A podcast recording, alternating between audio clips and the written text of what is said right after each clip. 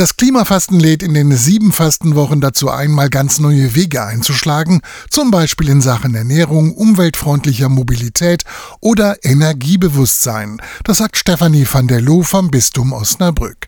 Das Motto der Aktion lautet so viel du brauchst. Ich finde das sehr klug formuliert, weil es nicht darum geht, worauf willst du verzichten, sondern den positiven Blick darauf zu richten, was brauche ich wirklich. Was ist das rechte Maß? Das kann ein roter Faden sein durch diese ganzen sieben Wochen. Was ist das rechte Maß? Nicht zu viel und nicht zu wenig. Denn in der Fastenzeit geht es nicht darum, krampfhaft zu verzichten, um sich zu beweisen, ich kann auch ohne Alkohol und Zigaretten glücklich sein. Fastenzeit ist für mich eine Zeit der Umkehr. Das heißt, ich lege eine Kehrtwende ein. Ich laufe nicht geradeaus wie sonst im Alltag. Und da stellt sich die Frage, wem will ich mich zuwenden? Wohin kehre ich um? Wofür will ich frei werden? Zum Beispiel für den Klimaschutz. Und dazu kann jeder in der Fastenzeit bis Ostern beitragen. Viele kleine Leute an vielen kleinen Orten können das Gesicht der Welt verändern. Es geht um umweltfreundliche Mobilität natürlich, also möglichst wenig Autos zu benutzen, möglichst viel öffentlichen Nahverkehr. Oder dass ich mich auch hinterfrage,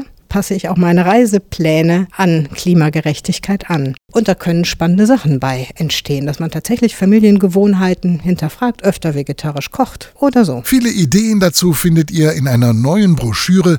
Alle Infos dazu findet ihr im Netz. Klickt klimafasten.de